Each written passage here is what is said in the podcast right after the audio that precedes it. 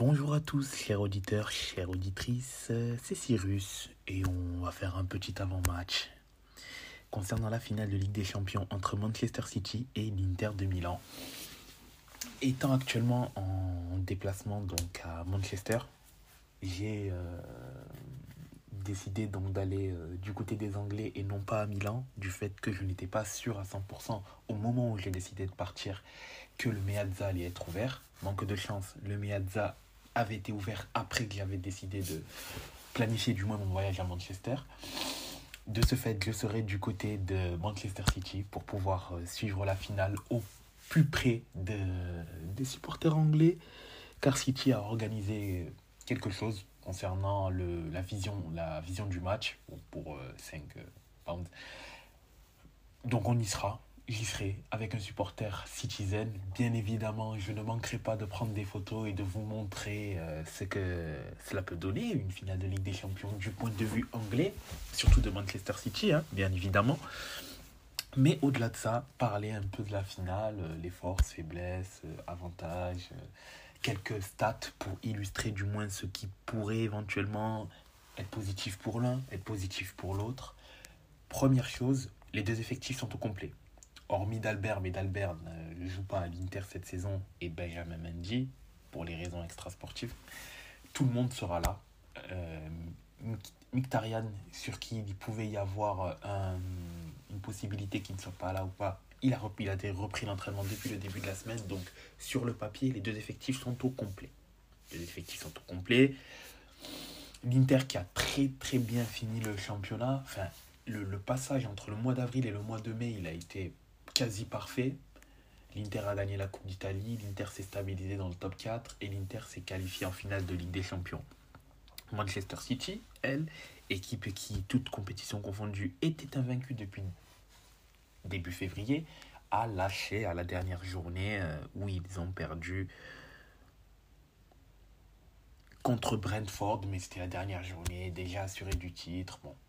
On va pas leur, en vouloir d'avoir mis fin à une série de 26 matchs sans défaite. D'autres éléments côté stats, c'est que les trois dernières finales de Ligue des Champions se sont tous soldées par un score de 3 de 1-0, but marqué entre la 40 et 60e minute. Alors, concernant côté City, bien évidemment, l'arme fatale numéro 1, c'est celui qui est meilleur buteur et de la compétition, celui qui a mis 10 12 buts en 10 matchs, qui a ouvert le score lors de 3 de ses 4 dernières sorties en Ligue des Champions, Monsieur Erling Haaland. Petit fact côté de l'Inter, les 3 buts de Lukaku ont été marqués après la 80e minute. 4 de ces 6 buts, toutes compétitions confondues, ont été inscrits après la 70e minute. Ça donne ça peut donner éventuellement une indication sur le fait qu'il y a une certaine résilience du côté de l'Inter dans sa capacité à pouvoir rien lâcher jusqu'au bout. Également, concernant Manchester, euh, concernant Manchester City, qui est bien sûr en finale pour la deuxième fois en trois ans, 2011, défaite contre Chelsea 1-0, but de Kai Havertz.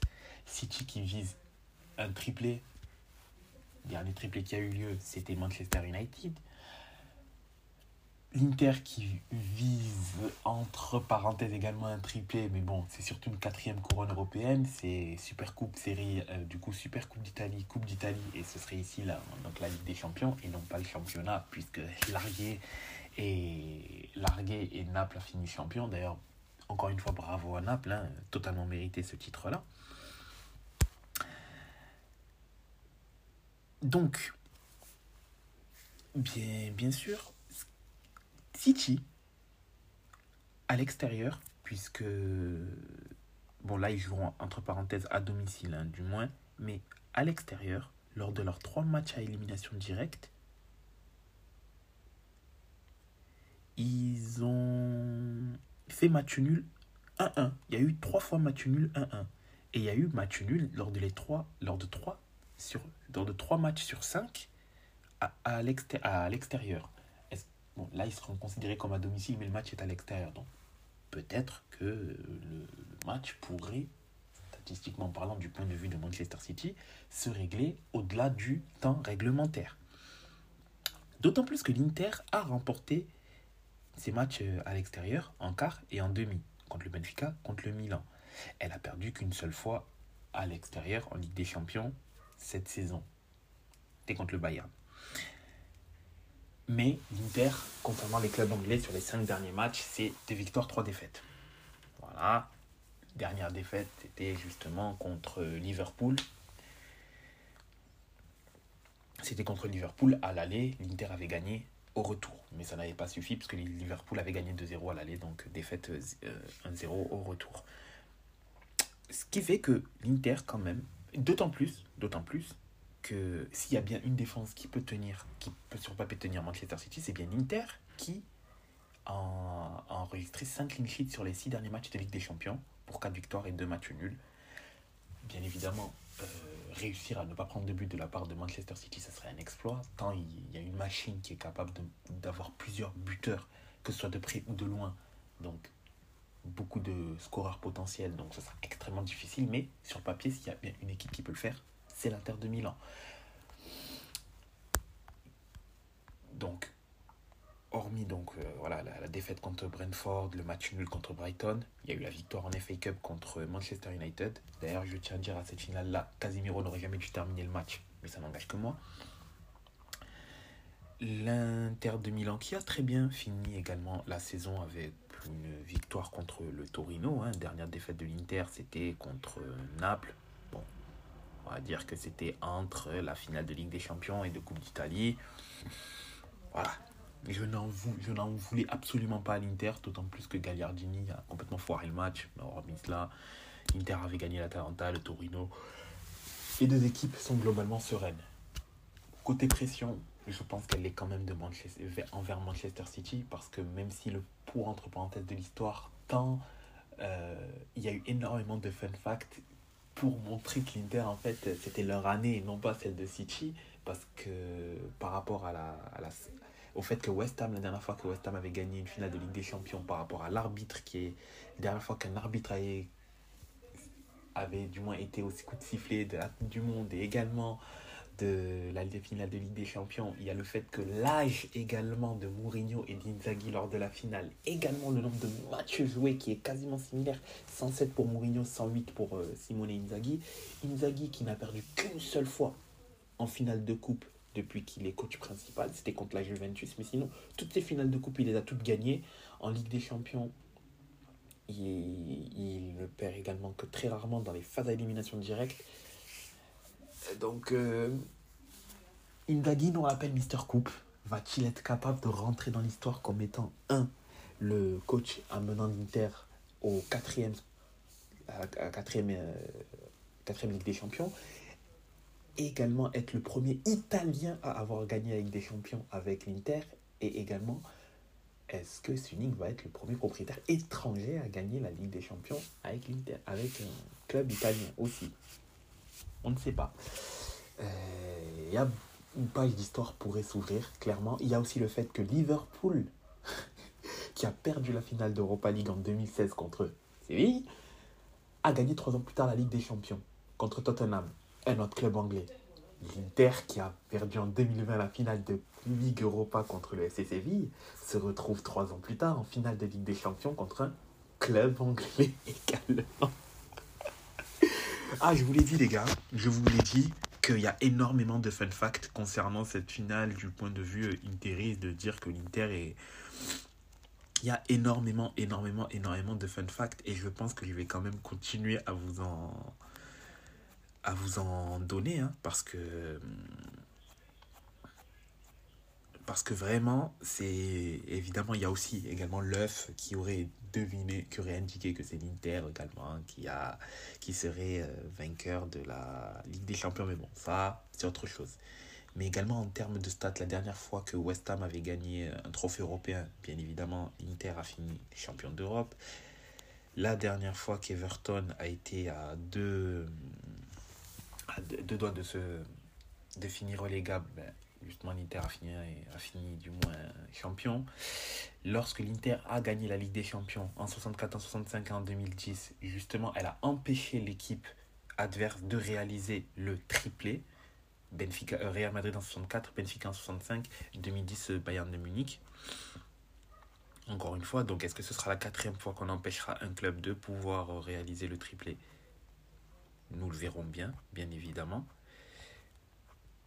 Il y a également le, le fait, en plus de...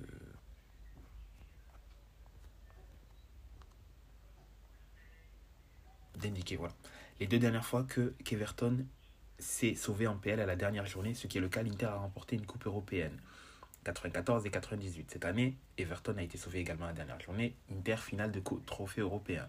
En 2010, un Camerounais, Eto, débarque et l'Inter va en finale de Ligue des Champions et la gagne. En 2023, un autre Camerounais, Monsieur Onana, celui qui a fait le plus de clean sheet en Ligue des Champions cette année, débarque, l'Inter joue la finale de Ligue des Champions.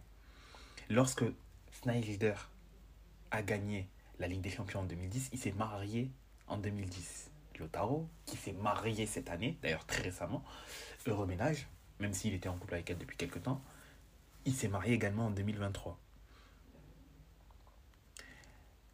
Il y a également la stat concernant les Croates, qui fait qu'il y a toujours un Croate qui est vainqueur de la Ligue des Champions depuis déjà quelques années.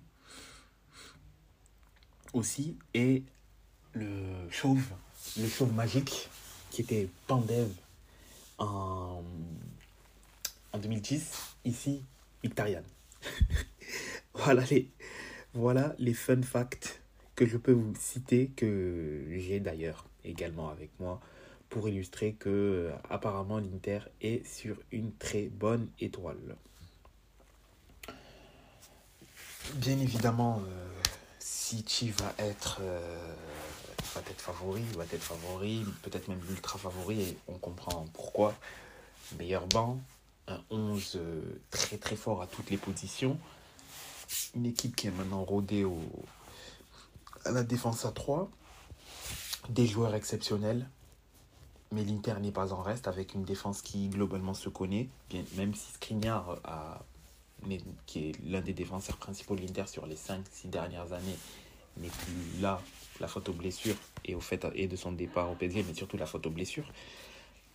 Bastoni Acherbi qui fait une saison, quoi que l'on dise, Acherbi fait une saison vraiment magnifique pour un joueur de son âge et j'espère qu'il va être, euh, que son, son prêt ou son transfert va être fait parce qu'Acherbi est actuellement le meilleur défenseur italien.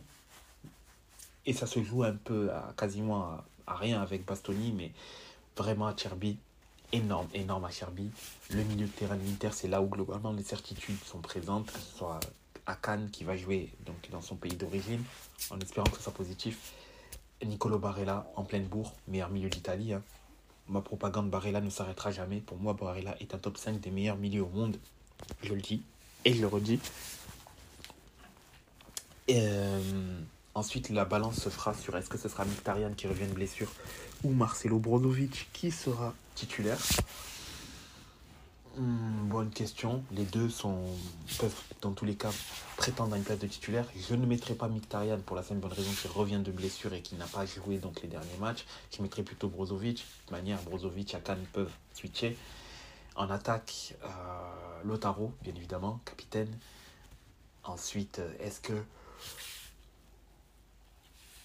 il faudrait mettre Djeko puis Lukaku ou Lukaku directement et après éventuellement à voir comment ça se passe, je ne sais pas. Beau dilemme parce que c'est deux profils quand même différents. Djeko qui est capable de garder la balle et de pouvoir lancer en profondeur euh, Lotaro ou euh, Lukaku qui lui va plus peser, va plus jouer en transition. Bonne question. Toutes les, je pense les le, le balotage se fait entre Lukaku ou Djeko. En tout cas, Lukaku a montré qu'il a vraiment faim et euh, et Du côté de Manchester City, je, pense que Gris sera titulaire. Est-ce que Marez le sera à droite? Je ne sais pas. Je pense que ce sera plus. Euh, euh, moi, personnellement, je pense plus que ce sera Grealish à gauche et Bernardo Silva à droite. Donc, ce serait un 3, 2, 4, 1. Si je ne me trompe pas, oui, 3, 2, 4, 1. En, donc, en Ederson, Walker, Ake, non, euh, Ederson, Walker, euh, Ruben Diaz, Ake, ou euh, Akanji, mais je pense plus Ake. Ensuite, il y a le, le 2, donc c'est Rod, donc Rodri et Stones. Ensuite, les 4, les 4 la ligne de 4, c'est Grealish, Gundogan, De Bruyne, Bernardo Silva et Haaland en pointe. Donc ça fait 3, 2, 4, 1. Ouais, 3, 6, 1 en gros. Oui, c'est ça. C'est ça, exactement. C'est bien ça. Donc 3, 2, 4, 1. Je vois comme ça City. Il peut y avoir des changements éventuellement, puisque les compositions à l'heure actuelle, il est également il est 13h39, ne sont pas sortis. Mais du moins, c'est ce que je pense. Je pense que ce serait le plus logique. Bon, bien évidemment, tu as des Marais, Foden et j'en passe sur le banc. Extraordinaire hein, du côté de City. Tout va bien. Inter, c'est un peu moins là, mais il y a quand même euh, des, bons joueurs, soit Gossens, Correa, Correa, ensuite euh, soit Lukaku, soit Djeko, soit euh, Brozovic ou Mkhitaryan, Gossens. Donc bon, il y a quand même de quoi éventuellement apporter en finale. Mais en tout cas, je, je pense à une victoire 2-1 de l'Inter. 1-0 ou 2-1 de l'Inter et euh, faire la fête dans les rues de Manchester. De toute manière, je vous retranscrire ça au plus proche hein, de la finale. Il y aura un débrief d'après-match, bien évidemment, qui arrivera juste après la finale. Et puis voilà, tout simplement. On se retrouve ce soir pour le débrief d'après-match. Quelques photos que vous pourrez voir sur le site latableronde.eu bien évidemment. Bonne écoute, bon match à tous, que le meilleur gagne.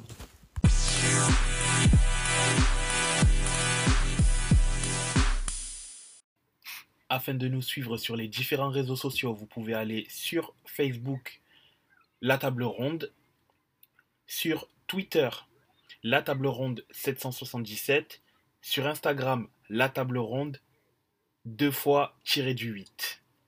Yeah.